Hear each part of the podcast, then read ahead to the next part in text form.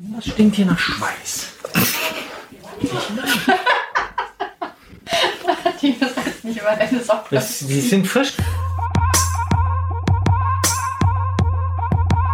So, und weiter geht's. Hier ist die elfte Folge vom Runners World Podcast. Hier ist Ela und ich habe mir mal wieder das Mikrofon geschnappt, beziehungsweise die Mikrofone in der Redaktion aufgestellt. Ans Mikro gesetzt haben sich diesmal zum Beispiel Jana und Martin und sich darüber unterhalten, wie das mit dem Laufen eigentlich auf verschiedenen Laufuntergründen ist und mit verschiedenen Umgebungen. Zum Beispiel ist es ja schon ein Unterschied, ob man auf dem Land läuft oder in der Stadt. Eine andere Jana war auch noch am Mikro, und zwar Jana Sussmann.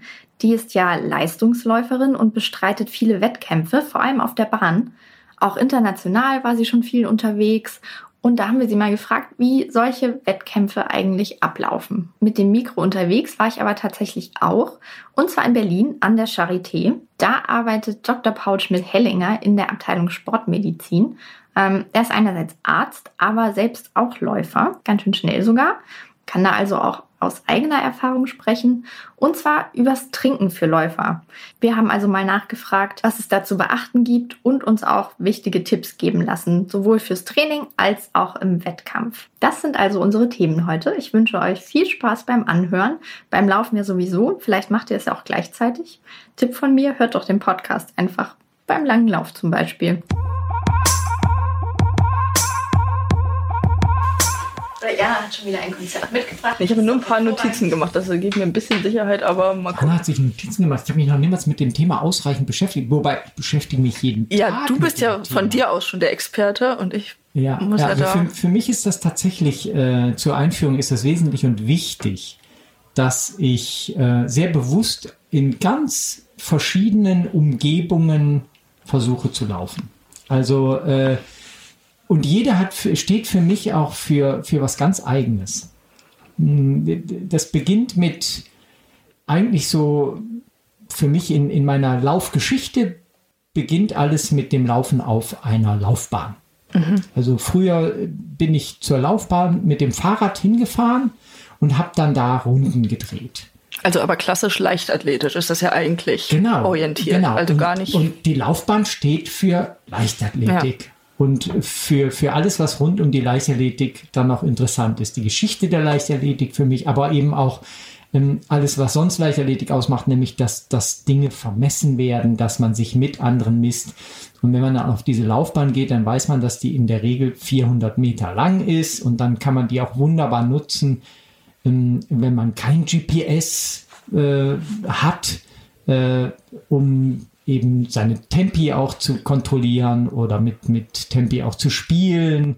Und das steht für mich auch für Laufbahn. Also ich gehe nicht auf die Laufbahn, um da entspannt zu joggen. Sondern aber das machen, glaube ich, auch wenige, oder? Also die gibt's manche- auch. Ja. ja, die gibt es auch. Die, die, die sieht man dann so, so ganz locker ihre Runden drehen. Das, das kann ich nie. Ich gehe auf eine Laufbahn und sofort bin ich gekitzelt. Und die riecht auch, die Laufbahn. Also. Ja, es gibt hat halt so eine Atmosphäre, gleich alles zusammen irgendwie. Das, das Grün in der Mitte irgendwie und drumherum sind dann noch irgendwie Tribünen oder sowas. Da Ja. ist man gleich irgendwie in so einer Stimmung, um Sport zu machen. Ja, ist eine, genau, ist eine Stimmung, um, um, um Sport zu machen. Äh, Logisch, ist ja, Ja. auch eine Sportanlage. Macht Sinn, ne?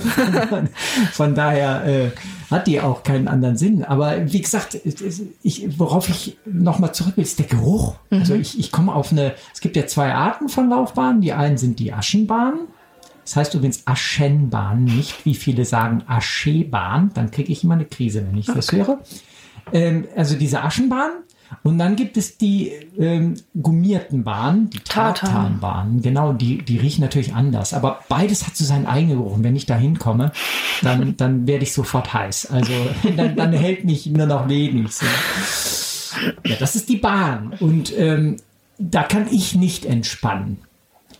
Aber äh, dann, so wie wir heute Morgen gelaufen sind, so im wechselnden Terrain, Park und Straße Straße. und Stadt, äh, das hat dann auch wieder was Eigenes. Da Ne? kann ich mich aber nicht entspannen. Also das finde ich maximal unentspannt, an so einer vierspurigen Straße lang zu laufen. Da ist, sind die Surroundings nicht so auf Laufen ausgelegt, finde ich. Also da ist so viel, was einen ablenkt, so viel, auf das man achten muss. Da kommt man ganz schlecht in so einen Flow. Also zumindest geht es mir so, aber ich wohne auch noch nicht so lange hier in einer großen Stadt. Ja, in Flow kommt man da ganz, ganz sicher nicht. Ja. Wenn, könnte es katastrophale Folgen haben. äh, aber weißt du, was ich, was ich da habe? Ich habe dieses, das hört sich jetzt ja wahrscheinlich ziemlich blöd an, aber ich habe dieses Gefühl, ich mache mir diese Stadt untertan. Mhm ich cruise dann ja, ähm, das kann man zu zweit halt nicht so gut. Das ähm, kann man nur, wenn man allein ist. Ich cruise dann zwischen den Autos auch durch. Das finden die Autofahrer immer super, glaube ich. Äh, die kriegen das gar nicht mit. Da sind wir viel zu schnell für die. Also äh, wirklich in dem Moment äh, anders schnell als ein Auto, ähm, weil wir wendiger sind. Mhm. Also äh, aber ich, ich, gebe zu, äh, es ist ein bisschen auch ein Spiel ähm, mit den Verkehrsregeln, die man dann nicht unbedingt immer so hundertprozentig beachtet. Äh, es ist ein Spiel eben auch ein bisschen mit der Gefahr, weil mhm. Radfahrer, Fußgänger, Autofahrer, da in Flow kommt man da wirklich nicht. Aber ich habe so das Gefühl, wirklich mir gehört die Stadt. Das finde ich auch ein tolles Gefühl. Hattest du schon mal ein, ähm, ein Unfall-ähnliches Erlebnis oder bist du bisher immer gut durchgekommen? Äh, tatsächlich in, in, in 40, über 40 Laufjahren habe ich noch nie äh, einen Unfall im Stadtverkehr laufend gehabt. Okay. Nee. Nee. Also es kann schon mal vorgekommen sein, dass ich äh, irgendjemanden mal zum Bremsen brachte. Äh, aber nee, habe ich nicht. Und dann finde ich, riecht die Stadt auch schön. So, ja. Also, ja. Das, da war ich bisher noch nicht in den. So, so halt so urban, ne? so, äh, und, und beim Laufen sind ja die Sinne extrem geschärft. Mhm. Klar, dann nimmt man Abgase noch mhm. mehr auf und mhm. wahr. Ähm, aber es hat auch schon was Eigenes. Es riecht so ein bisschen muffig, dreckig und das kitzelt uns ja auch, so die, die, die dunklen Seiten des Lebens. Mhm. Und das ist die dunkle Seite des Laufens und die mag ich ab und zu halt. Ne? Ja, aber dann sind wir ja vorher sind wir diesen wunderschönen Kanal entlang gelaufen und dann um den Klassiker, die Alster. Die Alster, Hamburgs Laufstrecke. Ja, das war wiederum ganz schön. Das waren ja so Parkwege, auch vom Untergrund her nochmal ein bisschen anders, so kleine Steinchen irgendwie. Das hat natürlich auch nochmal irgendwie Einfluss auf den, auf die Art des Laufens. Also es ist ein bisschen angenehmer als nur Asphalt, aber man rutscht irgendwie auch schnell weg und kann nicht, vielleicht nicht ganz so viel Tempo machen. Ist mhm. das so? Ja, ist so, ist so. Also tatsächlich, wenn ich schnell laufen will, äh, dann weiche ich auch an der Alster auf die Straße ja. auf. Ähm, weil auch so ein Parkweg äh, hat ja selbst äh, ein, ein gut gepflegter Parkweg hat ja dann doch immer Pfützen und so leichte Hubbel. Ja. Und wie du schon sagst, den Kies so als Untergrund, da, wenn man schnell läuft, rutscht, hat man immer so eine kleine Rutschphase mit dem Fuß, die das Ganze anstrengender macht. Ähm, aber da so gepflegter Park hat ja was. Ne? Mhm. Da kommt man, da kann man schon in einen Flow kommen. An der Alster vielleicht nicht, weil an der Alster so viele garantiert nicht. ja, stimmt. aber grundsätzlich ist natürlich sind die Wege in der Regel gerade und äh, eben und gepflegt und dann kann man schon so richtig ins Träumen kommen. Mhm. Auf der anderen Seite ist es natürlich auch schön, dass man ein paar andere Läufer trifft. Natürlich stören sie manchmal, wenn die einem andauernd entgegenkommen und man noch irgendwelche immer umrunden muss oder überholen. Aber irgendwie ist es auch schön, so mit ganz vielen anderen zusammen zu trainieren. Mal so zu sehen, was die so machen, wie die so laufen, wie schnell die laufen. Ja, genau.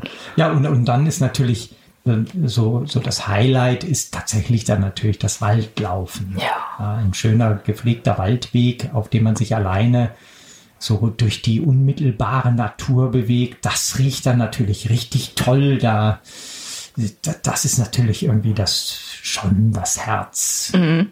So für einen, einen, äh, für einen gelungenen Lauf. Also das ist die schönste Laufumgebung. Und die aller, aller schönste ist dann, finde ich, dazu muss man aber eine gewisse Leistungsklasse haben, ist, wenn man das dann in den Bergen, sich im Wald in den Bergen bewegt. Das klassische Traillaufen. Das Traillaufen, ja. genau. Das, das ist natürlich so, dann, dann ist man unwahrscheinlich verbunden mit der Natur, mit dem mhm. Weg, auf dem man sich bewegt, mhm. mit den Bäumen, die um einen rum sind. Mhm. Also da, da umarmt man dann wirklich beim Laufen die Welt.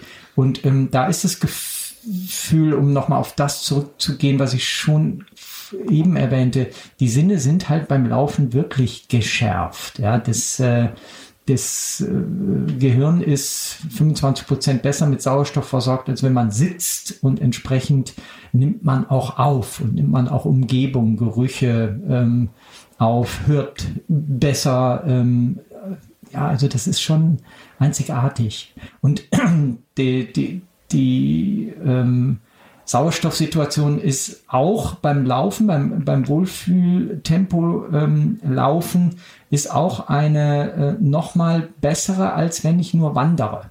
Mhm. Außerdem habe ich die Möglichkeit, natürlich einen größeren Radius so zu erfassen an schöner Umgebung als beim Gehen. Beim Radfahren ist man dann wiederum zu schnell. Das ist mir auch zu schnell. Da kann man ja. nicht so richtig gut sehen, was so rechts und links passiert. Das ist beim also, Laufen schon. Ich will darauf hinaus, Laufen ist eindeutig der beste Sport, um seine Umgebung wahrzunehmen. Es ist aber tatsächlich so. Kommt natürlich aufs Lauftempo an. Mhm. Ja, und dann gibt es natürlich noch äh, das Laufband. Oh, das Laufband. Ah, bist du schon mal auf dem Laufband länger gelaufen? Ich glaube, ich habe noch nie eine Trainingseinheit nur auf dem Laufband irgendwie gemacht. Ich stand wahrscheinlich schon mal irgendwie drauf, aber noch nie ein, ein richtiges Training. Ja. Ich stelle es mir irgendwie eintönig vor immer auf der Stelle, immer das gleiche sehen? Ja, also ich, ich mag es tatsächlich leider auch überhaupt nicht. Also ich kann wirklich in, in, in all den Laufjahren kann ich die relevanten Läufe, also die so von relevanten Dauer waren auf dem Laufband, die kann ich an zwei Händen abzählen. Also es macht mich gar nicht an. Ja. Da bin ich gar kein Experte. Ähm, aber natürlich äh, gibt es Leute, die vor allen Dingen, weil es praktisch ist, also ähm, das, das durchaus regelmäßig nutzen und einem auch davon vorschwärmen. Also man kann natürlich, man ist völlig witterungsabhängig. Du kannst das Tempo gut ähm, einstellen. Also du stellst einmal ein, wie schnell du laufen willst und dann musst du das auch durchziehen. Ja, und wenn du so privilegiert bist und ein funktionierendes Laufband zu Hause hast, dann ist der Weg natürlich auch äh, zum Laufparcours nicht weit ja. und eventuell hast du noch Kinder, äh, auf die du grundsätzlich noch Acht geben müsstest, dann ja. hast du die um dich rum und so. Also es gibt sicherlich auch Vorteile des Laufbandes. Aber ich selbst mag es gar nicht.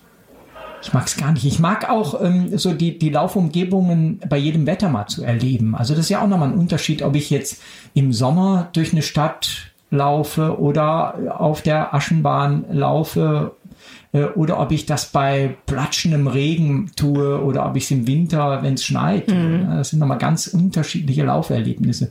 Und wie gesagt, ich, ich mag's, ich mag nicht nur die verschiedenen Laufterrains und Umgebungen, sondern ich mag auch die verschiedenen Witterungsbedingungen, die man da erlebt. Also das, das ist ja immer was anderes, was, was einen da so dann äh, kitzelt. Ne? Ja.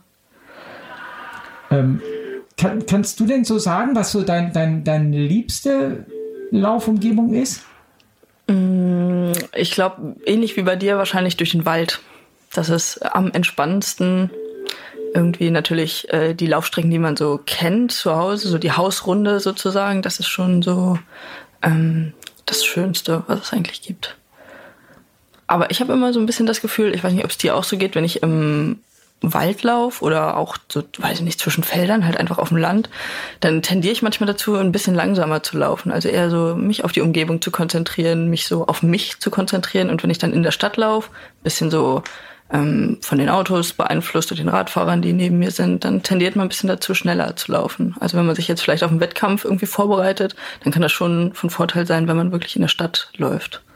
Ja, ja, kann, ich denke gerade nach, aber kann ich komplett nachvollziehen. Äh, ich, ich bin auch so ein Wettkampftyp. Äh, das heißt, äh, wenn ich auf andere Läuferinnen und Läufer treffe, dann laufe ich per se schon schneller. ähm, also selbst wenn ich mir vornehme, äh, es steht jetzt gerade gar nichts an und ich sollte eigentlich langsam laufen, will ich dann doch immer die oder denjenigen, der vor mir läuft, mhm. überholen. Ja äh, oder wenn mich jemand überholt hat, äh, möglichst den nicht ziehen zu lassen oder so. Also völlig bekloppt, aber das weckt wecken andere Läuferinnen und Läufer dann doch in mir. Ne? Ja, so geht es mir auch. Wenn man dann alleine irgendwie auf seinem drei Kilometer eintönig langen Feldweg ist, dann hat man das eben irgendwie nicht.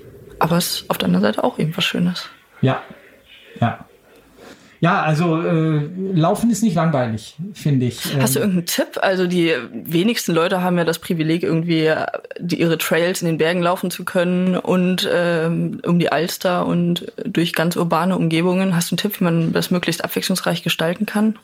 Ähm, natürlich ist äh, das, wo man laufen kann, auch davon abhängig, ähm, also auf, auf welches Terrain man beim Laufen nutzt, davon abhängig, wo man halt wohnt, mhm. klar. Aber oft reicht es ja mal, mal wirklich nur rechts und links zu schauen. Mhm. Also wenn ich jetzt allein an die Alster denke, dann kann man ähm, rund um die Alster auf der auf dem Fahrradweg auf der Straße laufen, mhm. auf der beruhigten Straße, da hat man Asphalt. Man kann auf dem eigentlichen Alsterweg laufen, das ist dann ein gepflegter Parkweg. Und man kann auch bei der Alster, wenn man mal so ähm, links äh, am, am Wasser guckt, ja gut, links ist immer, kommt auch an, wie man rumläuft. Aber wenn man näher am Wasser guckt, führen auch so kleine Trails da über die, die Grasflächen, mhm. Wiesen unten am Ufer entlang. Mhm. Da hat man schon drei Möglichkeiten. Also einfach mal so, so rechts und links schauen, dann wird man doch schnell fündig. Wobei das Ganze natürlich, wenn man sich in der Natur bewegt, so seine Grenzen haben sollte. Also ich bin inzwischen ein Gegner davon, dass man sich seine eigenen Single Trails äh, äh, in der Natur versucht zu schlagen als mhm. Läufer. Das äh, sollte man nicht machen. Also, also da lieber ein bisschen auf den Wegen bleiben, die schon auf den Wegen bleiben. Aber äh, rechts und links schauen lohnt sich wirklich. Ja. Also ähm, und manchmal reicht es auch, um so eine gewisse Abwechslung in sein, sein, sein Lauf äh, zu bekommen, indem man ganz banal seine Runde einfach mal andersrum läuft, als man es normalerweise gewohnt ist. Äh, das ist schon meist ein ganz anderes Lauferlebnis dann. Mhm.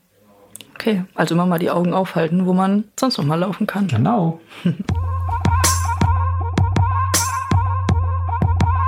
Jana Sussmann ist wieder bei uns hier in der Redaktion und da haben wir uns jetzt gedacht, das können wir nicht einfach so verstreichen lassen und müssen unsere Leistungssportlerin natürlich auch wieder für den Podcast ausfragen. Thema Wettkämpfe knöpfen wir uns heute mal vor. Denn du bist da ja schon den ein oder anderen gelaufen und kannst uns da vielleicht mal ein bisschen was drüber erzählen. Denn ich weiß nicht, ich habe so das Gefühl, wenn ich sage, ich laufe einen Wettkampf, ist das auch was ganz anderes, als wenn du sagst, du läufst einen Wettkampf. Was natürlich einerseits damit zu tun hat, dass du ja schon Leistungssportlerin bist, aber andererseits, dass es eben auch schon was anderes ist, weil du auf der, auf der Bahn läufst. Genau. Ja, für, für viele Hörer und für dich ja auch ist jetzt ja so die erste kleine Marathonsaison vorbei. Also Frühjahr und Herbst ist ja die Zeit, wo die, die Marathons sind und für die Bahnwettkämpfe, für die Leichtathleten beginnt jetzt so richtig die, die, die Saison. Also einen bin ich schon gelaufen, so als, ein, als Einstieg am Wochenende in Karlsruhe. Und da, das ist auch ein, ein guter Vergleich oder davon kann ich auch mal erzählen, denn das war eines der wenigen Sportfeste, die es noch in, in Deutschland gibt, also ein, ein Meeting sozusagen, das äh, am, am Wochenende in Deutschland ist. Das ist sehr, sehr wenig. Man muss oft ins Ausland fahren, um dann auch richtig gute Wettkämpfe zu haben, mhm. mit guter Besetzung, um dann später auch irgendeine Norm zu erfüllen. Und ähm, in, in Karlsruhe gibt es aber die, die lange Laufnacht.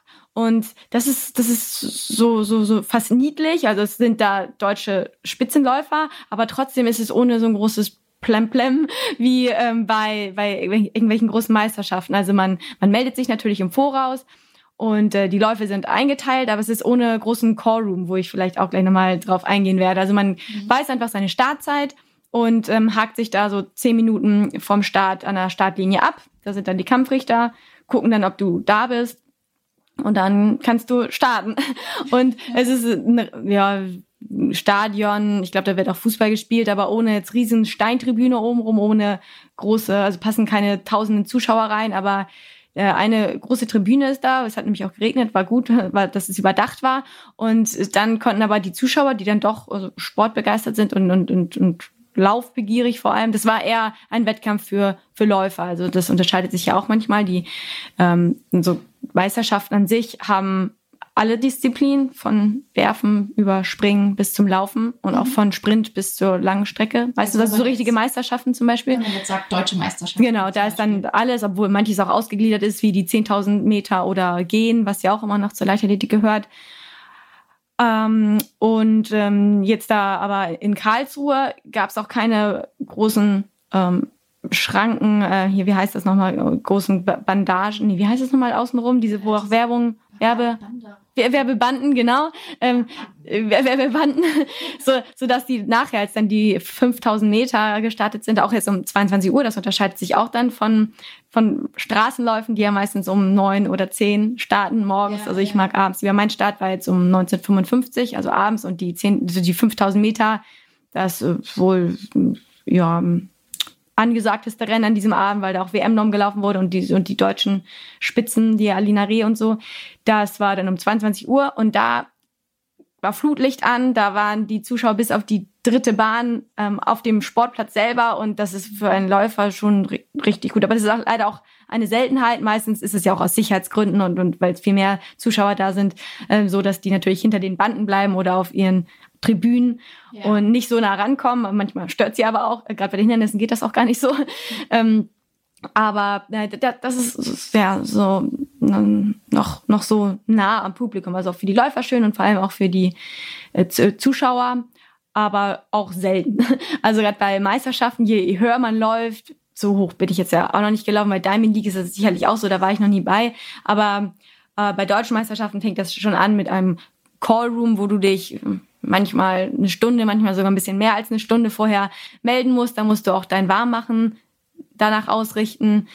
Dann ähm, in, in Amsterdam war eine Europameisterschaft 2016 und da war es am aufwendigsten, fand ich. Also der, der Aufwärmplatz war neben dem Stadion, gar nicht so weit weg, aber mhm. schon so, dass dann die Athleten mit einem kleinen Bus dann vom Aufwärmplatz in die Katakomben gefahren wurden.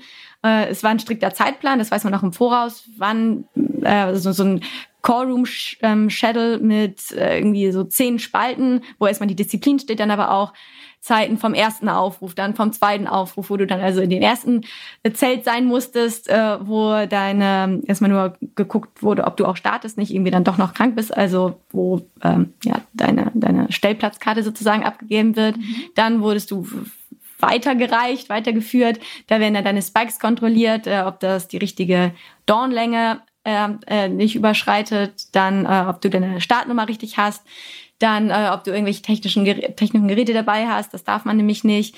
Äh, dann ob dir genau, äh, man bekommt meistens vier Startnummern auch bei großen internationalen Wettkämpfen vorne und hinten aufs Trikot, dann muss eine auf den Beutel, den du dann noch mit reinnimmst und eine auf deine äh, Aufwärmjacke. Mhm. Das wird alles haarklein kontrolliert. Das klingt auch so richtig nach Zeit. Also was ich eben zuerst so ein bisschen dachte, 20 Uhr starten, das ist ja echt spät. Was macht man denn dann den ganzen Tag? Aber wahrscheinlich bist du so mit diesen Vorbereitungen beschäftigt, Startnummern festmachen durch die ganzen Kontrollen, dass irgendwie der Tag ja wahrscheinlich trotzdem ganz schnell umgeht, oder? Ja, äh, in Karlsruhe bin ich jetzt an dem Tag mit dem Zug auch noch hingefahren weil, weil ich, also es war am Sonnabend und Freitag äh, habe ich noch gearbeitet und dafür ging der Tag dann gut schnell. Also dann habe ich mir vorher meine Nudeln noch gekocht, die ich dann unterwegs mhm. gegessen habe und sowas. Aber ich hatte auch schon oft Wettkämpfe, die dann auch im Ausland waren, wo ich am Tag vorher schon angereist bin und dann da übernachtet habe. Und an dem Tag war dann erst abends um 20 Uhr oder, oder so der Wettkampf.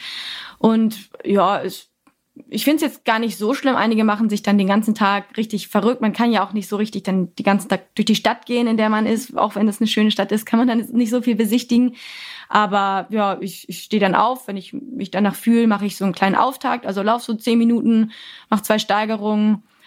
Dann äh, kann man aber alles in Ruhe frühstücken. Ich habe meinen Laptop sowieso immer dabei und Bücher und ähm, Kreuzworträtsel. Also ich, ich kriege den Tag ganz gut rum. Dann meistens kann ich noch ein Nickerchen machen, weil der Abend ja eh länger wird. Vor Mitternacht kann man dann meistens eh nicht schlafen. Mhm. Ob, egal, ob der Wettkampf gut oder schlecht war.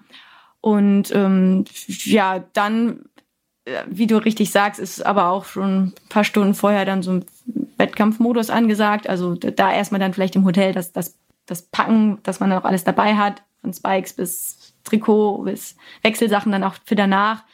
Und ähm, meistens bin ich dann vor Ort von meinem Wettkampf so ungefähr zwei Stunden, um dann auch nochmal mich entweder in eine ruhige Ecke zu ziehen oder um ähm, schon mal in die Wettkampfatmosphäre zu schnuppern oder auch um andere Wettkämpfe anzusehen, je nach Zeitplan. Und dann, ja, dann, dann ist die Sache, wann der Callroom ist. Also normalerweise beim Training laufe ich mich ja ein bisschen ein, mache Koordination und starte dann, also brauche so eine halbe Stunde eigentlich nur. Mhm. Und äh, wenn dann aber schon eine Stunde vor dem Wettkampf der Callroom ist, dann muss ich das alles ein bisschen ja, nach vorne verschieben Und äh, aber auch nicht so, man soll dann ja nicht schon, wenn man im Callroom ist, startbereit sein, sondern da bin ich meistens eingelaufen, dann muss man aber vorher abchecken, ob man danach noch irgendwie die Möglichkeit hat, Steigerungen zu machen oder in meinem Fall auch noch über, über eine Hürde mal zu laufen. Und das ist aber auch alles haarklein. Dann bei großen Meisterschaften jedenfalls aufgelistet, wann man ins Stadion geführt wird, ob man da dann also ähm, noch äh, das sein, seine Sachen erstmal mitnimmt und dann diese kleinen Körbchen legt. Oder in, in Berlin letztes Jahr war es so, dass man nur fünf Minuten vorm Wettkampf auf die Bahn geführt wurde und dann aber schon gar nichts mehr hatte. Man durfte, glaube ich, noch seine Wasserflasche mitnehmen, aber war schon total in Trikot, mhm. ohne noch T-Shirt drüber oder so. Und ja, das ist immer so ein bisschen aufregend. Also ich habe es tatsächlich am liebsten so wie jetzt in Karlsruhe oder so, weil in Osterode ist auch mal ein nettes Meeting, dass es so familiär und kleiner auch ist, oder mhm. weil ich mich normal warm machen kann, wie auch im Training, dann mich kurz vorm Start melde, an die Startlinie gehe und laufe.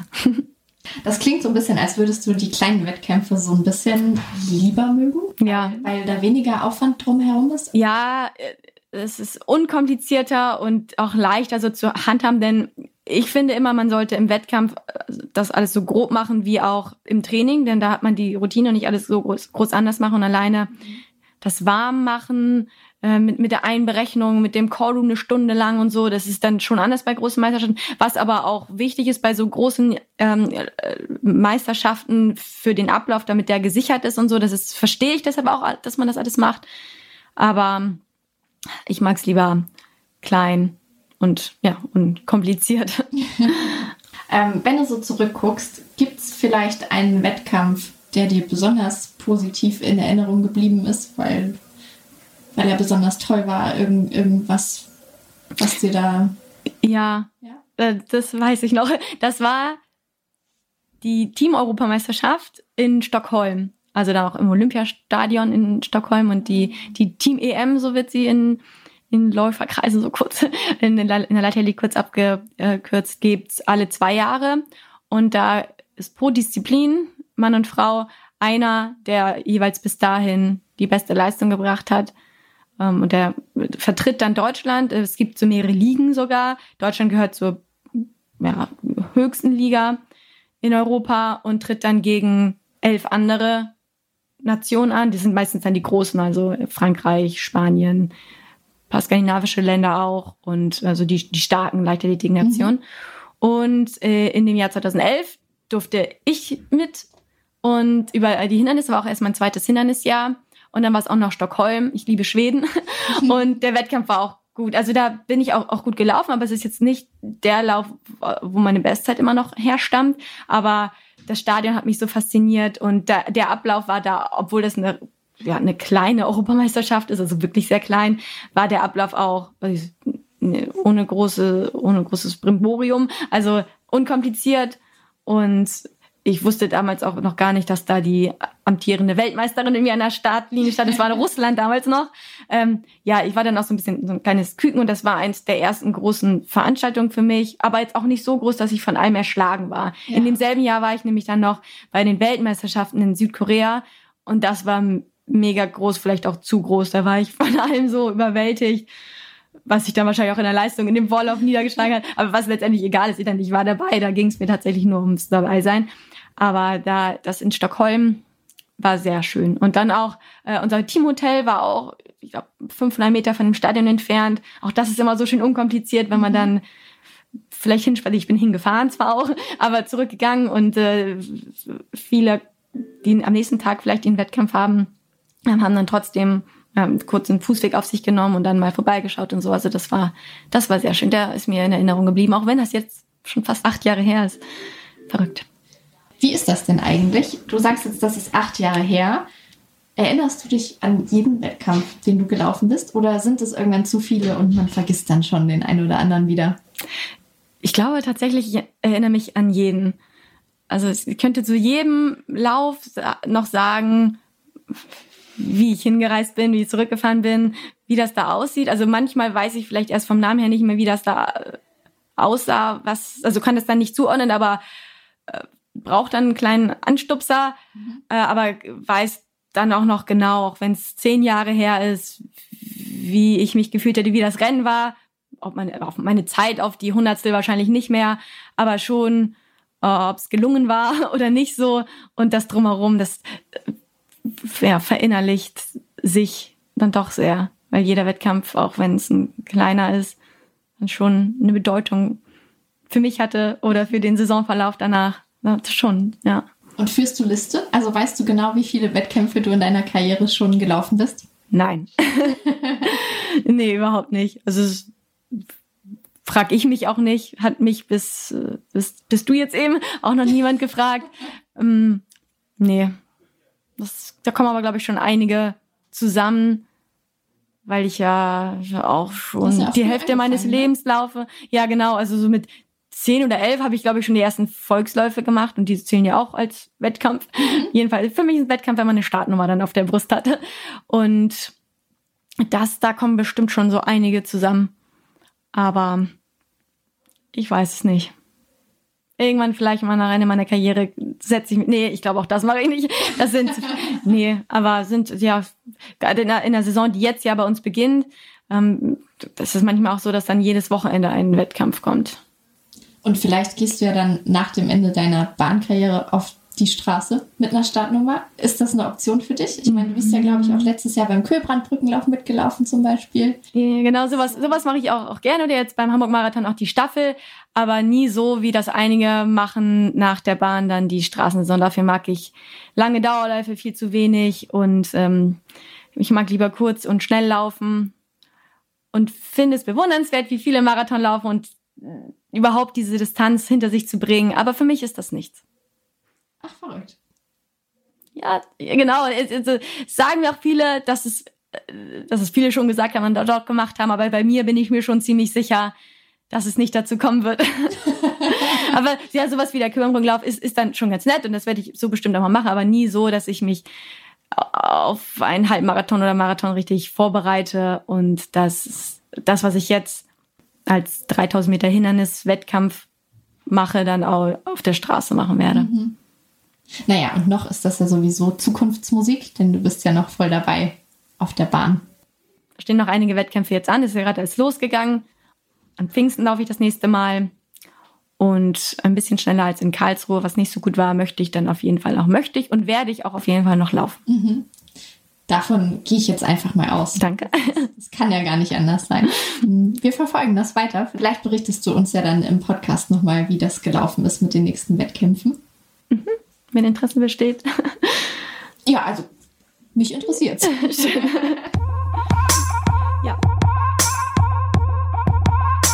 Ähm, unser Thema ist ja heute Trinken für Läufer und vielleicht steigen wir einfach mal mit einer ganz banalen Frage ein. Mhm. Warum ist denn Trinken eigentlich so wichtig für uns Läufer? Ja, also für jeden Menschen. Wir bestehen so 70, über 70 Prozent aus Wasser. Ähm, und das Wasser äh, geben wir einerseits über die Atmung ab, weil wir unsere Luft ähm, auf 100 Prozent Luftfeuchte über 36 Grad bringen wollen. Das heißt, wir atmen Luft ab. Ähm, und dann verschwitzen wir tatsächlich, wir atmen Wasser ab mit der Luft ähm, wir verschwitzen auch Wasser, denn sozusagen das Schwitzen sorgt für eine adäquate Kühlung des Körpers, weil wir ansonsten bei körperlicher Belastung, bei Hitze einen Fall einen Hitzschlag bekommen würden. Da kann man versterben. Mhm. Und von daher sind die Wasserverluste beim Sportler während des Sports größer, ähm, als wenn man halt keinen Sport treibt. Das heißt, wenn man mehr Sport treibt, muss man tatsächlich auch mehr trinken. Ähm, wenn das nicht der Fall ist, hat man einen zu großen Flüssigkeitsverlust ähm, und ähm, das kann halt ähm, sozusagen im ersten Fall erstmal zu Nierenfunktionsstörungen führen, ähm, aber im zweiten Falle bekommt man natürlich zum Glück auch ein Durstgefühl, ne, weil mhm. sozusagen Trinken etwas ganz Essentielles, etwas Überlebenswichtiges ist. Das heißt, der Körper sagt uns mit Durst auch schon, wenn wir zu wenig getrunken ähm, haben. Was hältst du denn von dieser Weisheit, dass man eigentlich schon zu spät dran ist mit dem Trinken, wenn man Durstgefühl hat? Mm, also bei den Forschungen beim Trink bezüglich des Trinkverhaltens beim Marathon hat sich tatsächlich eher herausgestellt, dass das übermäßige Trinken gefährlicher ist als das zu wenig Trinken. Also beim zu wenig Trinken würde man im Falle halt einfach nur langsamer werden, dann irgendwann Durst bekommen und dann halt doch trinken. Ne? Mhm. Und wenn man insbesondere relativ langsam läuft und auch wirklich an jeder Getränkestelle hält und dann halt auch eher das reine Wasser trinkt, das Leitungswasser, kann das zu einer gefährlichen Hyponatriämie, also zu einem ähm, relativen Salz-Natriumverlust im Blut führen. Und das ist etwas Schleichendes, was dann im Nachgang ähm, tatsächlich zu Bewusstseinsstörungen und bis hin zur Hirnschwellung und Intensivstationsaufnahme und Todesfällen führen kann. Und das ist halt auch ähm, nachgewiesen. Ne? Mhm. Also das sozusagen über den Durst hinaus vorher trinken kann im Profibereich ähm, zu einer geringen Leistungsverbesserung führen, ähm, kann aber, wenn es halt ähm, eben nicht im Sinne der Kohlenhydrataufnahme betrieben wird, sondern im Sinne des übermäßigen reinen Wassertrinkens ja. einfach zu einer Elektrolytverschiebung kommen, also eine sozusagen sogenannte Hyponatriämie, zu wenig Natrium im Blut. Ähm, und das kann lebensgefährlich sein. Also sprich, die Salze werden tatsächlich regelrecht ausgespült aus ja, dem Körper. Genau, also man verliert mit dem Schwitzen letztendlich Wasser und Salze. Mhm. Und wenn man dann nur Wasser wieder zuführt, ähm, ist das halt relativ zu wenig. Ja, also wir hatten auch 19, äh, 2015 beim Ironman in Frankfurt gab es im Nachgang auch einen Todesfall, der hat ähm, insgesamt zu wenig getrunken, ne? aber von dem, was er zu wenig getrunken hat, auch dann wahrscheinlich nur Leitungswasser, also der hatte zu wenig Wasser an Bord und zu wenig Natrium und der ist dann auch ein paar Tage später auf Intensivstation verstorben an, an einer ähm, Hirnschwellung. Also das sind halt so Dinge, wo es halt dann wirklich gefährlich wird. Auf der anderen Seite, das hat aber nicht nur etwas mit dem Trinken, mit was das Reinschütten angeht, zu tun, sondern mit der externen Kühlung ist, sage ich mal, ähm, neben dem plötzlichen Herztod im Sport, den wir jetzt mit Trinken nicht wirklich beeinflussen mhm. können, tatsächlich der Hitzschlag das Gefährlichste. Ähm, und das hat aber nicht nur mit dem Trinken zu tun, sondern ähm, einfach auch mit zu schneller Pace ein, ähm, ähm, und zu starker Sonneneinstrahlung und dann eine allgemeine Überhitzung des Körpers. Da kann man auch manchmal mit Trinken gar nicht mehr gegenhelfen. Ne? Aber es würde da schon mit reinspielen. Würde mit reinspielen, ähm, aber da reicht auch das Trinken nach dem Durst aus, aber da zum Beispiel eher das Trinken kalter Getränke und das Überschütten des Wassers um sich halt Überschütten das Überschütten des Wassers, um sich runterzukühlen. Ah, für die Temperatur natürlich einfach. Genau. Ne? Aber sozusagen äh, die reine Vertrocknung, also Dehydratation, ist jetzt gar nicht so häufig ähm, das Problem im Sport, sondern mhm. wirklich, wenn es um die Frage geht, sollte man nach dem Durst trinken, ähm, geht mittlerweile die Antwort äh, mehr in Richtung, ja, nicht über den Durst hinaus, außer es ist genau vorher abgesprochen, ähm, was genau getrunken wird. Ne? Also wenn man plant, über den Durst hinaus zu trinken, dann muss man das halt auch genau vorher am besten mit einem Sportmediziner oder Ernährungsberater, Trainer ähm, besprechen. Mhm. Und dann wird es definitiv nicht ähm, das reine Leitungswasser, Mineralwasser sein. Und das ist jetzt auch schon sehr wettkampforientiert alles. Mhm.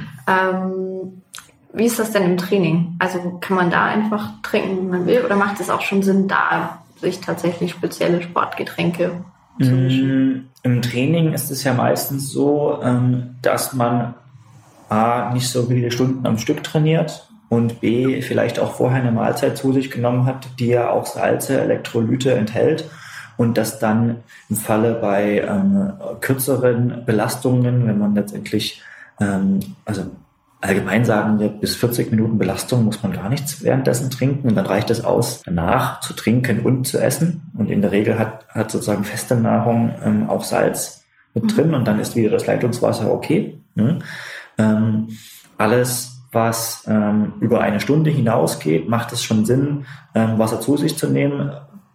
Solange das sich im Bereich von einem Liter hält, ist auch da Leitungswasser kein Problem, mhm. ähm, weil man ja in der Regel dann danach ähm, auch wieder was isst irgendwann.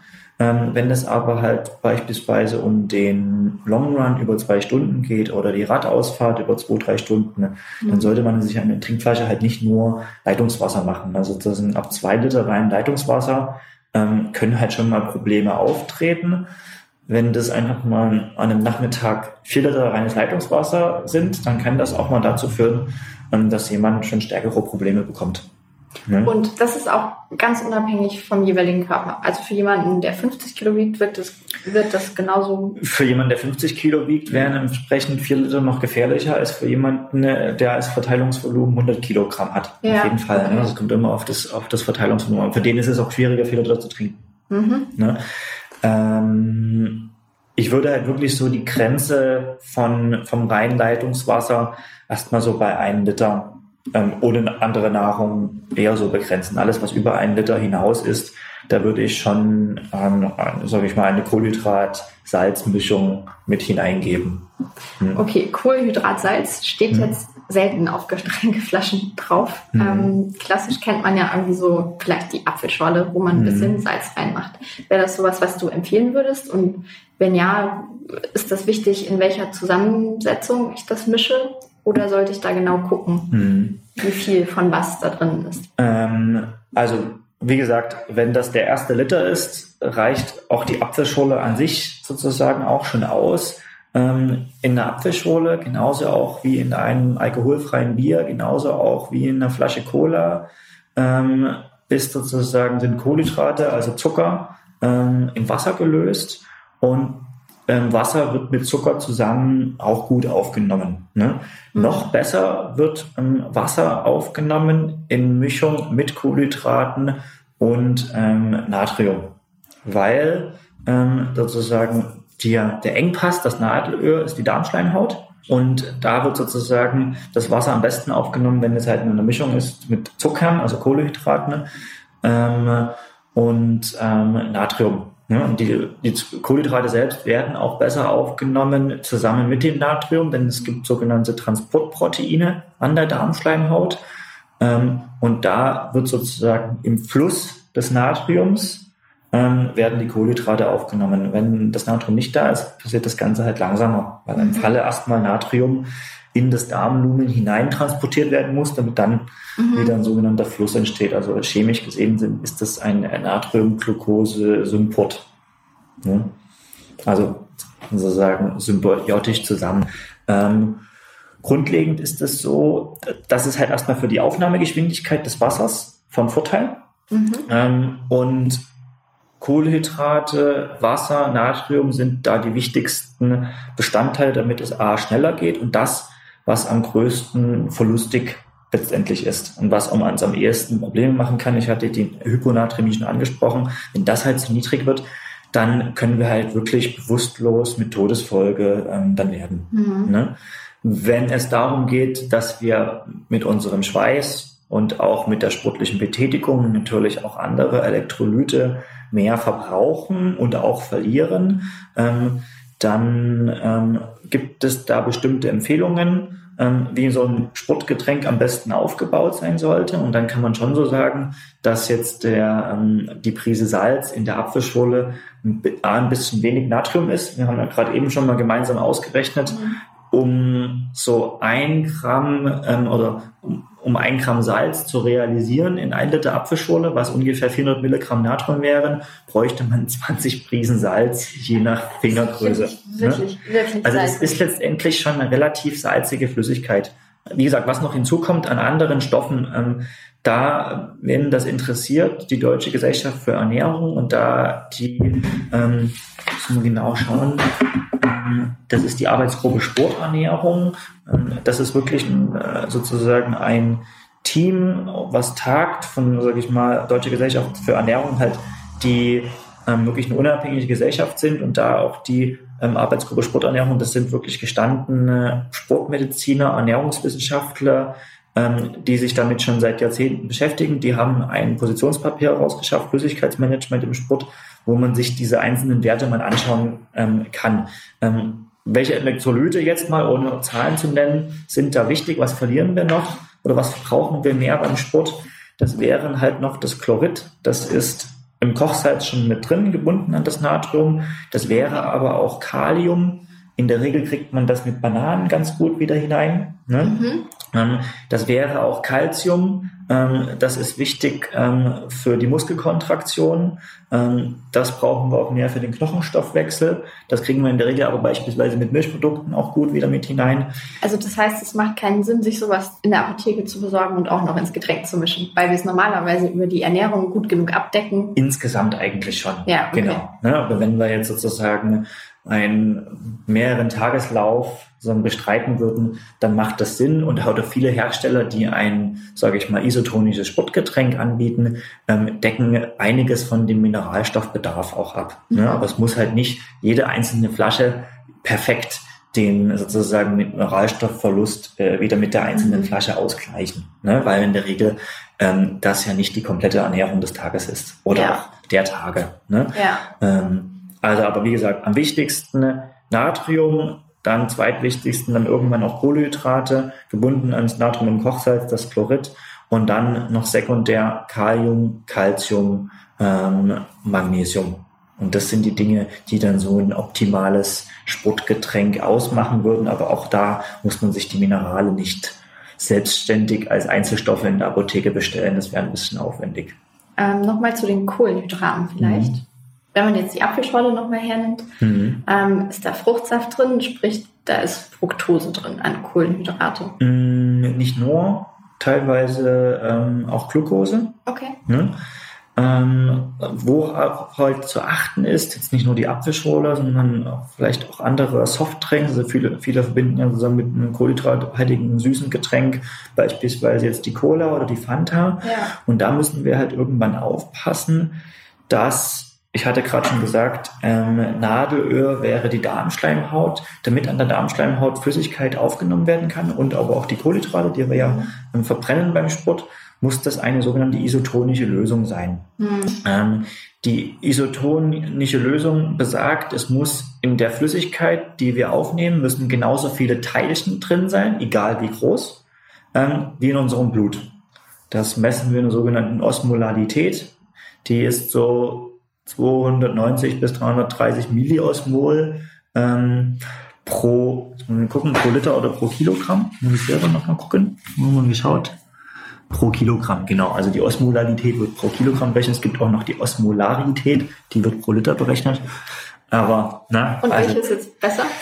Ist beides das Gleiche. ne? Aber sozusagen in der Regel wird das Pool in Osmolarität angegeben und Ja. Isotonie heißt 280 bis 330 ähm, Milliosmol pro Kilogramm. Ich habe das jetzt auch nochmal abgelesen, weil ich das ähm, die Zahlenwerte benutze. Mhm. Okay, wofür braucht man diese Isotonie? Wenn wir beispielsweise jetzt das reine Leitungswasser haben, haben wir da zu wenig Teilchen drin.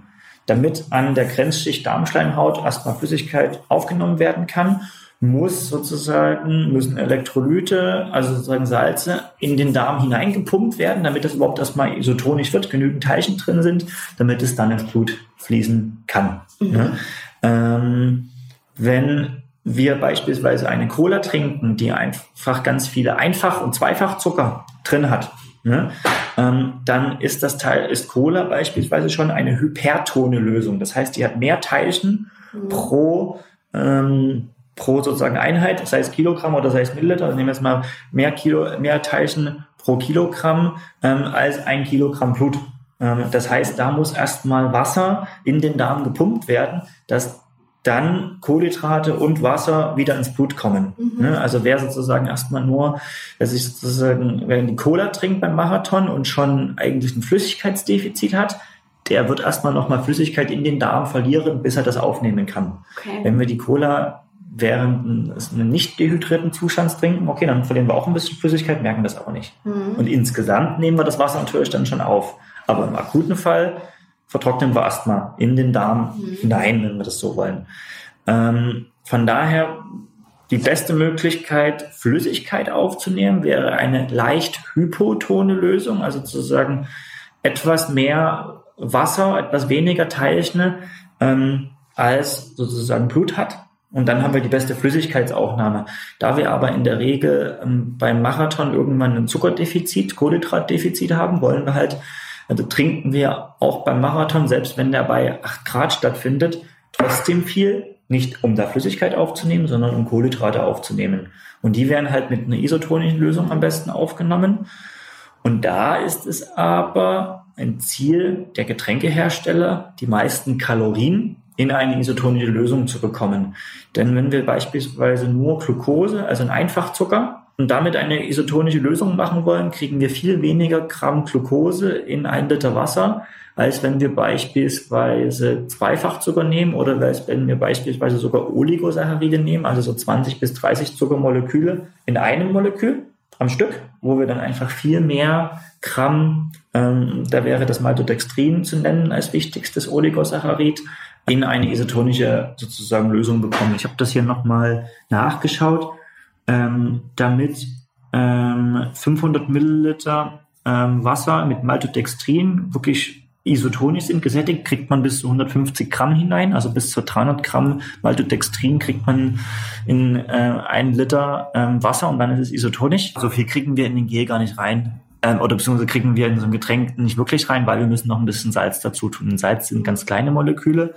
Ähm, deshalb kriegen wir so viel natürlich nicht hinein. Also die aktuelle Grenze sind 80 Gramm pro 500 Milliliter. Äh, für das für, nee, nee, nicht für Maltodexin, sondern für eine Kohlenhydratmischung, wo wir die beste Aufnahmemöglichkeit haben. Also chemisch gesehen gehen bis zu 150 Gramm Maltodextrin in die isotonische Lösung, weil wir das Ganze aber mischen müssen mit noch ein bisschen Glucose, mit ein bisschen Fructose, äh, mit Natrium ähm, kriegen wir nicht diese 150 Gramm rein. Aber nur mal ein Vergleich für ähm, Glucose oder ähm, Fructose kriegen wir gerade mal 54 Gramm in 500 Milliliter. Also ist gerade mal ein Drittel. Ne? Mhm. Das heißt, deswegen ist die Cola, obwohl es jetzt nicht so eine dicke Pampe ist, in Anführungsstrichen, schon hyperton und sorgt erstmal für eine Vertrocknung. Mhm. Und ein ähm, Gemisch aus Maltodextrin, Fructose ähm, hat halt viel, viel mehr Kalorien ähm, und ist trotzdem noch nicht hyperton. Und wieso muss da noch ein bisschen Fructose dabei sein und man nimmt nicht nur Maltodextrin? Ähm, wir haben am Darm, wie man sagt, da Nadelöhr, halt, also als, als Maltodextrin werden dann an der Darmsteinhaut selbst ähm, werden dann ähm, Glukosemoleküle. Dafür haben wir Glukosetransporter. Wir haben aber zusätzlich noch Fructosetransporter.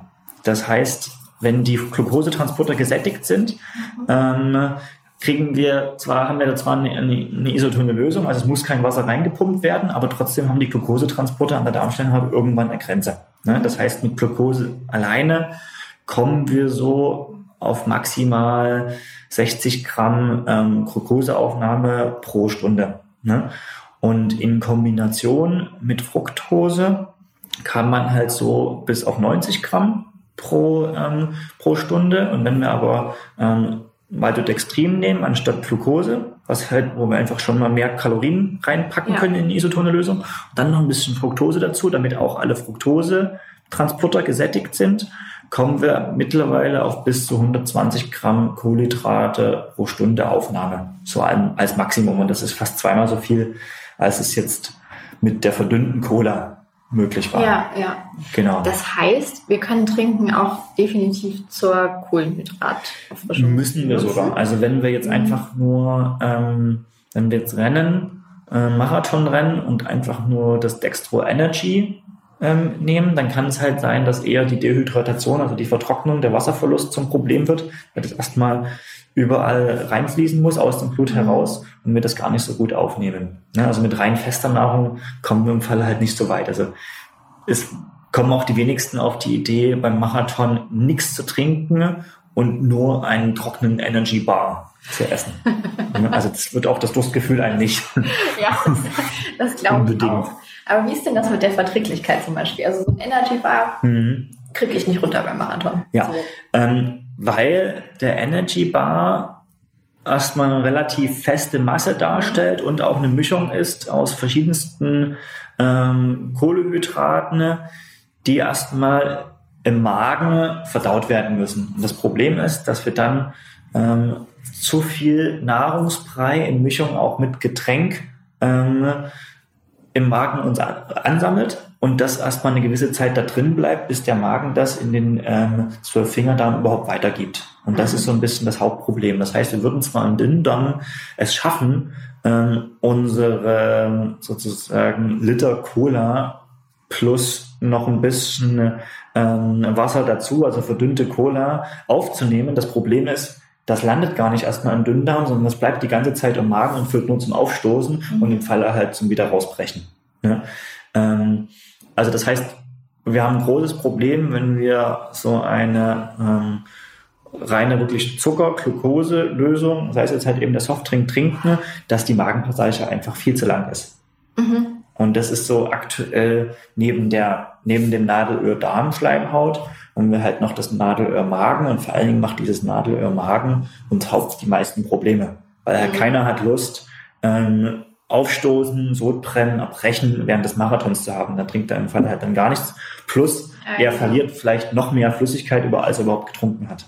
Genau, also Magenpassage, Engpass und Darmschleimhaut, Engpass.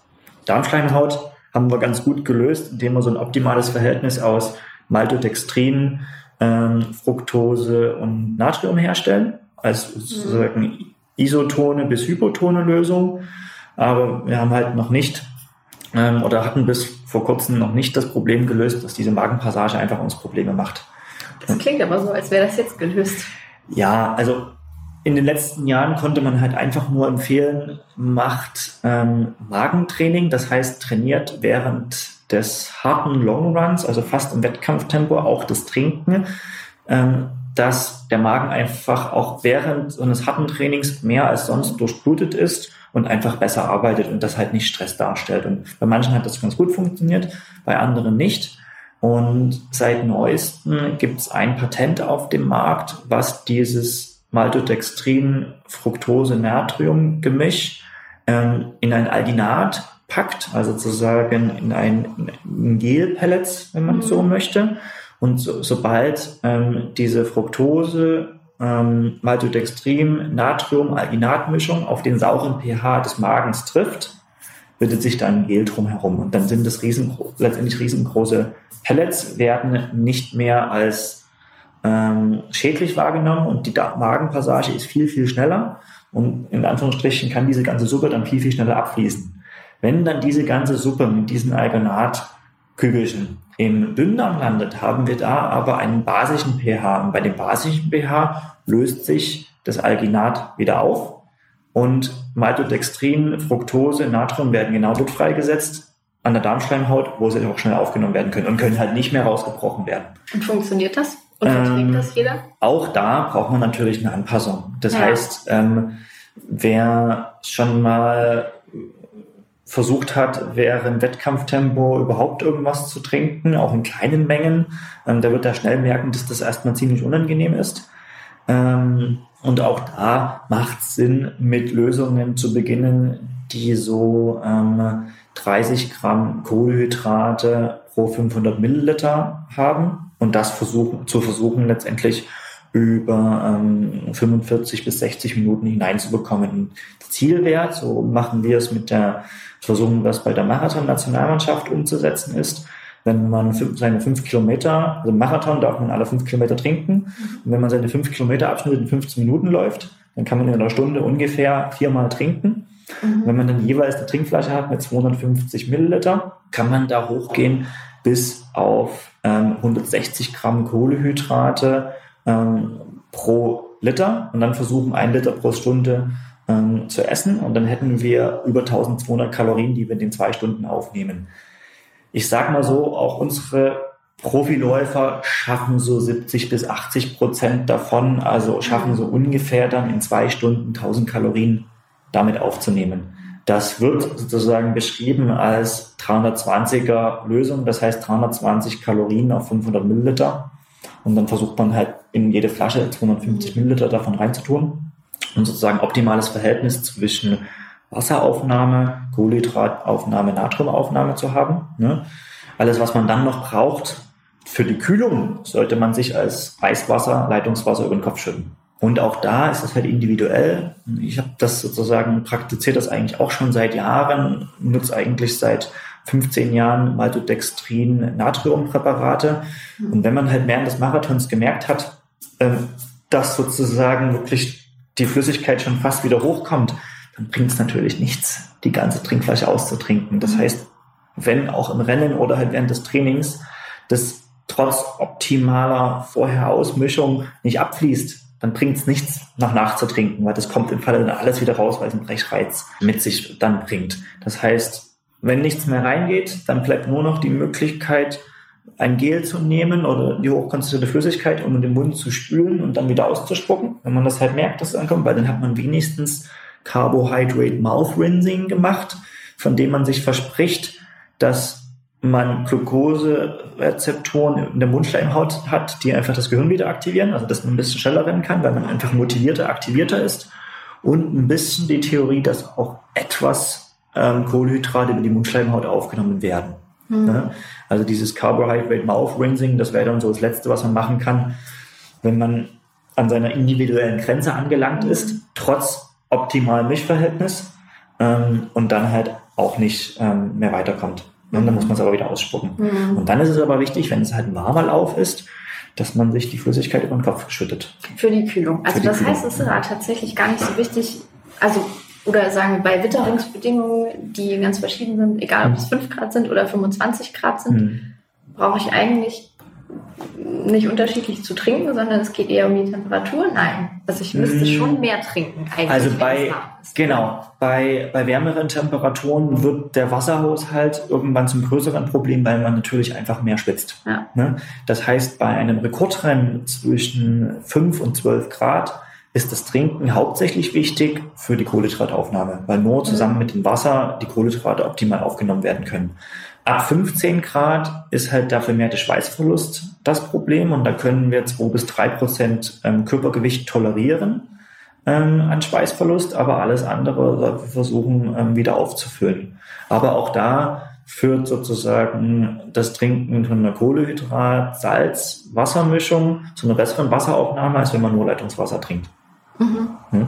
Also ab dann wird Trinken halt wichtig, aber natürlich auch trotzdem Trinken nach dem Durstgefühl. Und wenn sozusagen man keinen Durst mehr hat und einen trotzdem warm ist, dann sollte man die kalte Flüssigkeit lieber über den Kopf schütten. Mhm. Äh, Falle die Flüssigkeit man nicht richtig aufnehmen kann, ne, am Kopf kühlt es aber auf jeden Fall. Ja, ne? ja Bei 5 Grad ähm, Außentemperatur wird sich keiner Wasser über den Kopf schütten und braucht auch nicht. Ja. Man sollte das Sportgetränk für die Zuckeraufnahme oder Kohlenhydrataufnahme trinken. Also das, was sozusagen aktuell der Top-Score wäre bei jemandem, der das auch sozusagen ähm, angepasst aufgenommen hat, wäre sozusagen Ziel, ähm, 500 Kalorien pro Stunde aufzunehmen.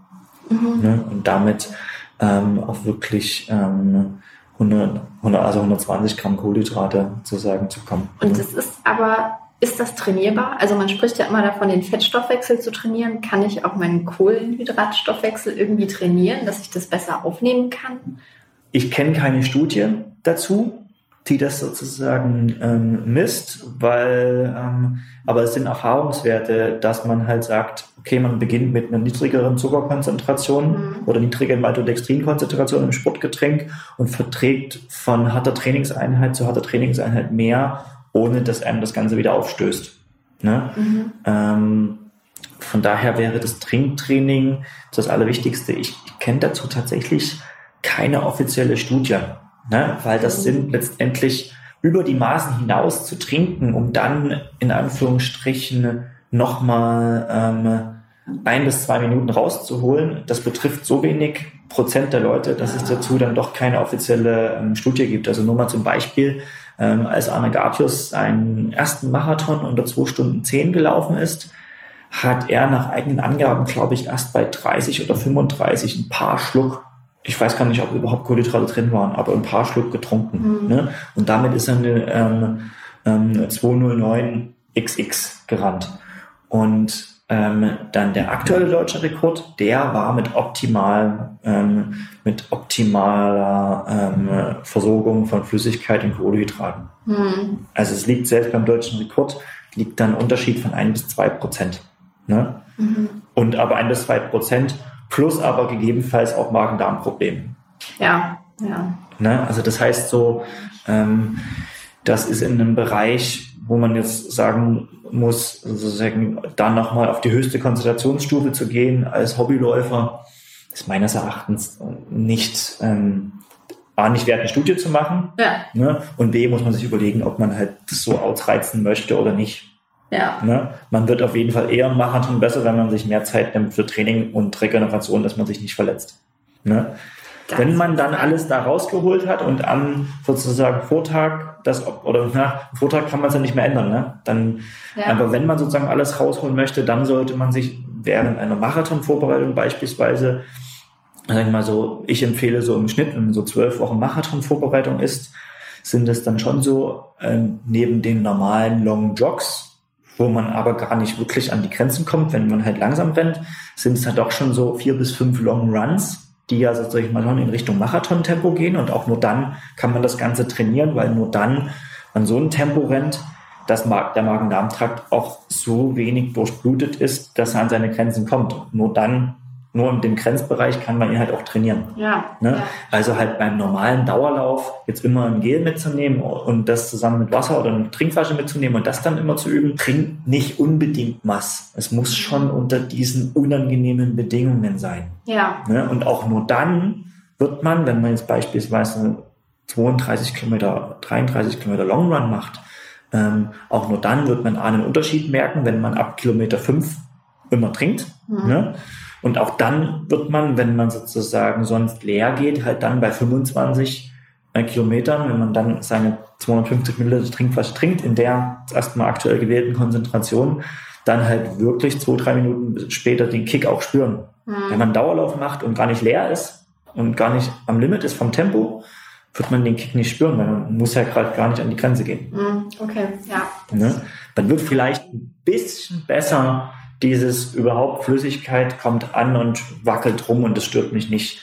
Vielleicht sich psychisch dran gewöhnen. Aber wenn wir jetzt wirklich mal sagen, dass wir hier ähm, an der Schleimhaut wirklich was ändern, Ja. was noch gar nicht richtig erforscht ist, dann muss das un- unter fast Wettkampfbedingungen stattfinden, also unter der Mangelsituation. Mhm. Ähm, es ändert sich aber auch nicht nach Trainingsstand, wie, wie viel Energie ich aufnehmen kann oder verstoffwechseln kann. Leider nicht. Also das Leider ist nicht. komplett, Ähm, wie, ist das individuell gegeben? Oder Genau, also das grundsätzlich- Problem ist tatsächlich, wenn jemand ähm, einen Marathon in 20 km/h rennt, verbrennt er natürlich viel mehr, ähm, verbrennt er natürlich viel mehr Kalorien, als wenn jemand einen Marathon bei gleichem Körpergewicht ähm, in 10 km/h rennt pro Stunde. Insgesamt muss man ja trotzdem sein Körpergewicht die 42 Kilometer voranbringen. Also Ja. insgesamt wird der Kalorienverlust sozusagen vielleicht größer sein bei dem, der langsamer rennt, weil er auch nicht so ökonomisch rennt. Aber der hat halt viel mehr Zeit, zwischendrin das aufzunehmen. Ne? Mhm. Ähm, aber wenn man besser trainiert ist ähm, und eben auch seine Long Runs ähm, äh, entsprechend macht, wird sich A, der ähm, Glykogengehalt der Muskulatur und der Leber erhöhen. Das heißt, man hat einfach einen höheren Zuckerspeicher. Mhm. Ne? Und es wird sich auch, wenn man die Long Runs auch sozusagen oder sein Training hat auch so gestaltet, dass man mal in einem Bereich trainiert, dass man low ist, also dass man entleerte Glykogenspeicher hat, dann werden sich auch bei langsamen, nüchternen Läufen im Falle auch die ähm, Fettsäurespeicher der Muskulatur erhöhen. Also man hat dann auch selbst mehr intramuskuläre Fettsäuren zur Verfügung. Ne?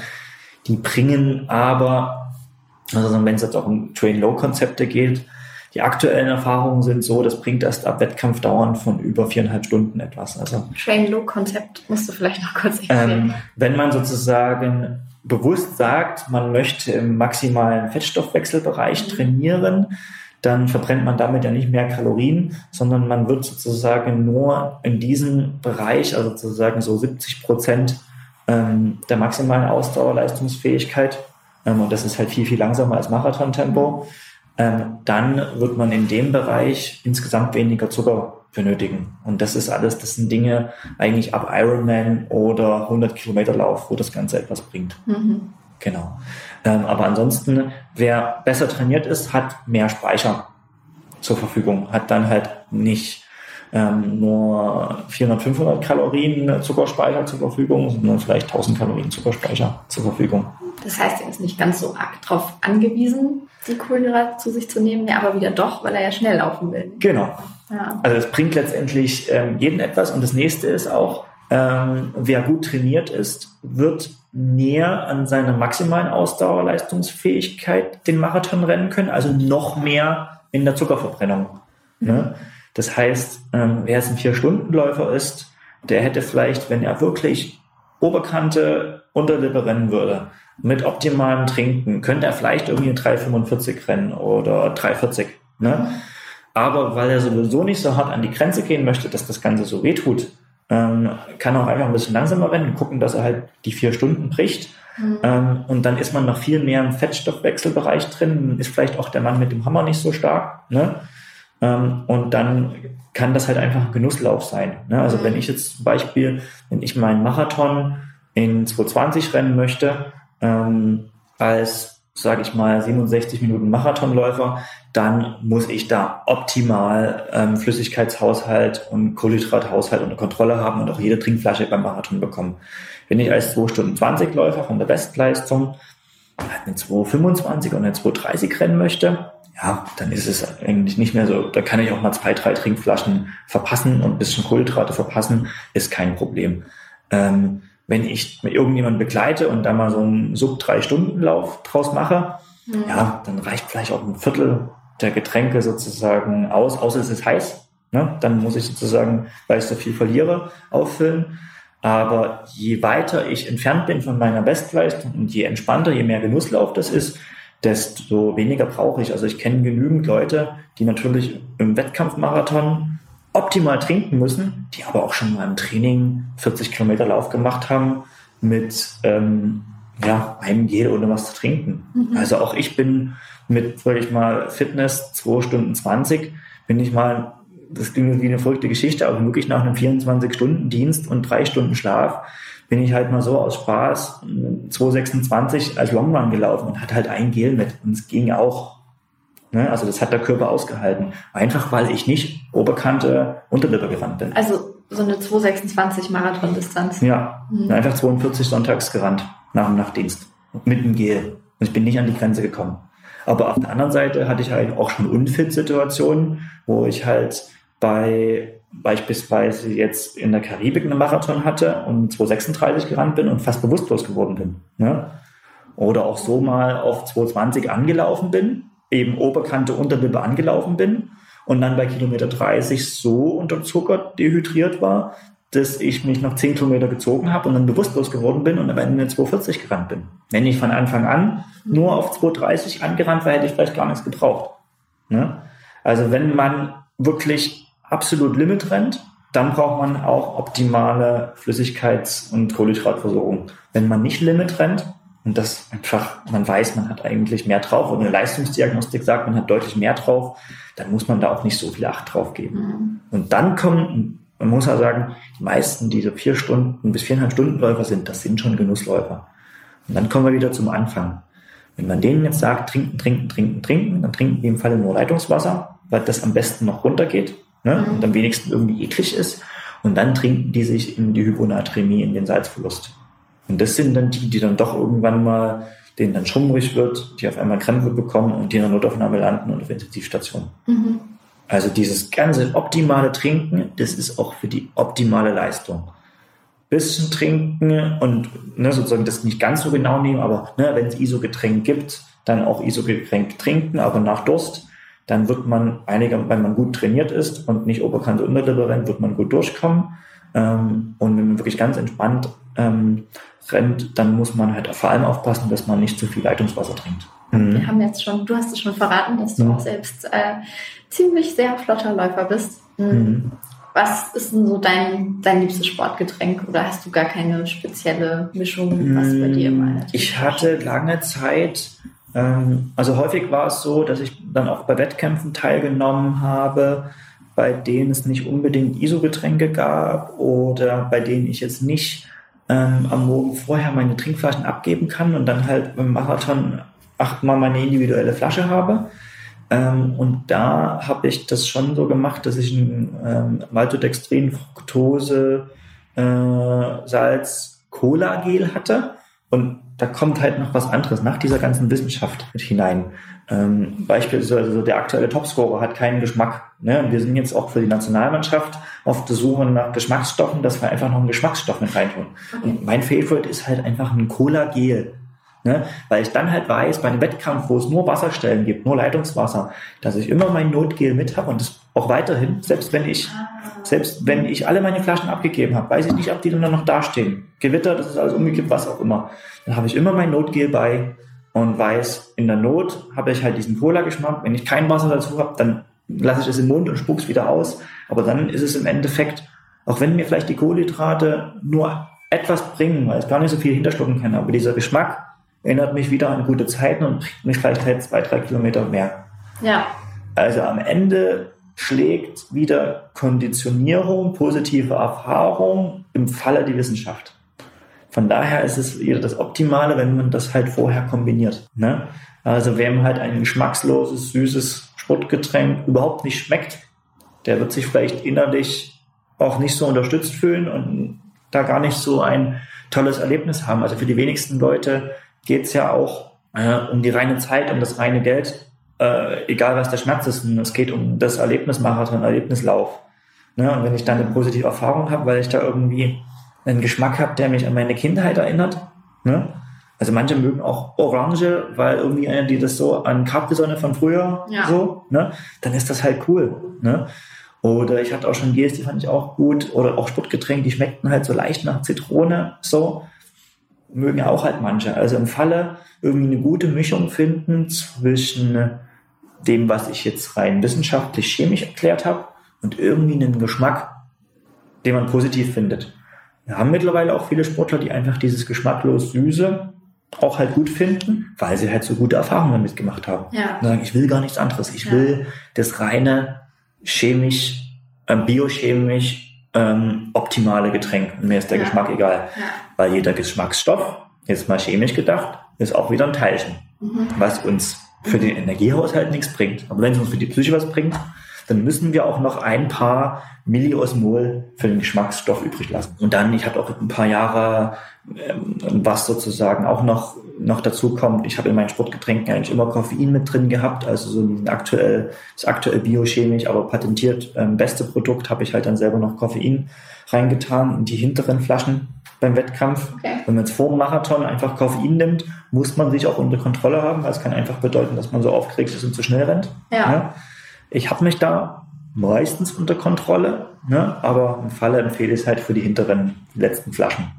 Genau. Und ähm, es gibt auch noch so Theorien, das habe ich auch ein paar Jahre benutzt, dass dann es ja auch noch Aminosäuren gibt, die im Körper schneller in den Zucker Verbrennung gehen als oder schneller in die Energieverbrennung gehen als die Fette. Mhm. Und auch dafür gibt es nochmal einzelne Transporter. Das heißt, ich hatte auch mal ein Pulver, was halt neben Maltodextrin, Fructose, Natrium, Koffein auch noch BCAAs in ganz geringer Menge drin hatte, also zwei bis drei ähm, Prozent, also ganz, ganz wenig. BCAAs sind Aminosäuren. Genau, sind die Aminosäuren, die dann relativ schnell im Zuckerstoffwechsel ähm, gehen. Okay. Ne? Ähm, aber das ist auch nur so, das sind nur so Theorien, die nicht so richtig ähm, bewiesen sind. Oder manche sagen auch, naja, wenn wir die mit reinnehmen, dann verdauen wir unsere eigenen Muskelproteine, unsere eigenen Muskelaminosäuren nicht so schnell. Also man weiß es noch nicht so genau. genau. Also ich selbst habe so klassisch habe ich immer zur Not einen Notgel-Cola-Geschmack mit und ansonsten experimentiere ich weiter rum und gucke, was State of the Art der Wissenschaft ist, mhm. weil ich es ja nicht nur als Sportler mache, sondern auch als Wissenschaftler beziehungsweise als Verbandsarzt im Leichtathletikverband ja auch wissen will, was das Beste für unsere Nationalmannschaft ist. Jetzt hast du eben auch schon gesagt, der eine mag dies, der andere das. Also mhm. kann man wahrscheinlich gar nicht so pauschal sagen, was trinken die Weltklasse-Athleten. Ja, also sage ich mal, in der Weltklasse, wo dann für manche ist Geschmack weiterhin wichtig. Von daher, äh, äh, sage ich mal, versuchen wir dann auch noch Geschmacksstoffe einfach dazu zu geben. Ne? Aber aktuell würde ich schon sagen, dass ein Großteil äh, im Ausdauersport mittlerweile auf ähm, Maltodextrin plus Fructose plus Natrium zusammen mit dem partierten Alginat zurückgreift. Also ich habe auch schon Sportler auf Nationalmannschaftsniveau erlebt, die dann aus Versehen ihren Protein sozusagen äh, Recovery Drink während des Wettkampfes genommen haben und eine Proteinmischung getrunken haben mit ein paar Kohlenhydraten. ne? Die sind halt dann im Falle auch nicht ins Ziel gekommen teilweise. Richtig. Ja, also eine allgemeine Aufklärung weg von dem Gehypten. Ne? ist halt auch absolut in meinem Sinne, wenn das einfach jährlich oder halbjährlich in der Runners World steht. Weil das Wissen muss immer wieder aufgefrischt werden. Ne? Es gibt immer wieder neue Leser und es ist auch immer wieder gut, wenn der gestandene Leser ähm, das dann nochmal liest und im Falle auch sein Umfeld ja. ja. erzählt. Dann lass uns doch vielleicht nochmal resümieren. Also mhm. du hattest, glaube ich, zu Anfang schon gesagt, bis 40 Minuten brauchen mhm. wir erstmal gar nichts trinken. Mhm. Das ist alles gar nicht so schlimm. Ja. Dann ist es wahrscheinlich wichtiger, dass man über den Tag einfach gut hydriert ist, ähm, genau. regelmäßig trinkt. Ne, nicht jetzt sozusagen ins Training startet und dann schon die absoluten Zahnabdrücke in der Zunge hat, weil man einfach zu wenig getrunken hat. Also das sehe ich immer wieder. Oder wenn man halt irgendwie aufsteht und eigentlich nur so ein bisschen schwindlig wird, dann kann das auch am Flüssigkeits- oder ja. Elektrolythaushalt liegen. Genau. Gut, dann sagtest du noch sowas wie, bis zu einem Liter kann man auch problemlos noch Wasser trinken. Darüber hinaus dann bitte gerne mit vor allem Natrium mhm. anreichern, damit man nicht die Salze aus sich Genau, ausspült. weil das einfach neben der ähm, Leistungsminderung ähm, einfach was Gefährliches darstellt, ähm, dass man was sozusagen lebensgefährlich sein kann. Eine lebensgefährliche Hyponatriämie. Natriumverarmung im Blut. Genau. Und dann, wenn man die Leistung noch verbessern möchte oder noch besser Wasser aufnehmen möchte, dann wäre halt auch äh, die Kohlenhydratezucker ähm, das nächste Mittel der Wahl, wenn es dann noch mehr Flüssigkeit sein muss. Ähm, genau. Ähm, aber auch da gibt es wieder Ausnahmen, wenn jemand ne, mhm. ne, jetzt eine lange Radtour macht und einfach sich leer fahren möchte und halt eben das als Training nutzt, um leer zu werden von seiner Muskulatur, weil er einfach ähm, seinen Körper da an die Grenze bringen möchte, auch da oder einfach mehr Kalorien verbrennen will, damit abnehmen will, auch da gibt es Lösungen, dass man halt nur Elektrolyt-Tabs ähm, in sein Sportgetränk oder in sein Leitungswasser macht. Ne? Und dann nur eine isotonische Elektrolytlösung hat, ohne Kalorien. Ne? Damit der Körper schneller an die Reserven geht. Aber damit er schneller an die Reserven geht, damit, genau, die, aber trotzdem nicht im Wasser und das Wasser und die Salze verliert. Ja, okay. Ne? Also wenn jetzt jemand zum Beispiel sagt, okay, ich mache nur Reha-Training, ich kann mich eh nicht massiv belasten, aber ich will ähm, nicht jetzt mehr zunehmen oder ich will in der Phase vielleicht sogar abnehmen ne? ähm, und will meinen Körper an sozusagen niedrigen Körper äh, oder Blutzuckergehalt gewöhnen dann nutzen das auch manche, ohne die Kohlenhydrate aufzunehmen. Also die Möglichkeit gibt's, aber eben genau dann werden auch Elektrolyt-Tabs im Falle angeboten. Also gerne mal nochmal googeln, gibt's auch, die großen Hersteller bieten das in der Regel alle an. Mhm. Ne? Ähm, genau, aber sobald es um die Leistung geht, ne, dann macht es halt auch wieder Sinn, ähm, Kohlenhydrate hinzuzufügen. Okay, das waren ganz schön viele Infos, oder? Ich wusste auch nicht alles davon und werde bestimmt das eine oder andere auch mal ausprobieren, also ein bisschen rumexperimentieren mit der Zusammensetzung von Sportgetränken. Mal sehen, wie macht ihr das denn? Trinkt ihr fertige Sportgetränke, mischt ihr euch das selbst oder habt ihr euch da vielleicht noch gar nicht so Gedanken drüber gemacht bisher? Schreibt uns das gerne mal in die Kommentare. Natürlich auch, wie ihr unseren Podcast findet. Wir freuen uns immer über Bewertungen und Feedback. Ansonsten war es das dann auch schon wieder für heute. Ich hoffe, es hat euch gefallen und ihr seid beim nächsten Mal auch wieder mit dabei. Hier beim Runners World Podcast. Entweder bei iTunes, bei Spotify könnt ihr uns abonnieren oder ihr hört uns einfach über unsere Homepage runnersworld.de slash podcast.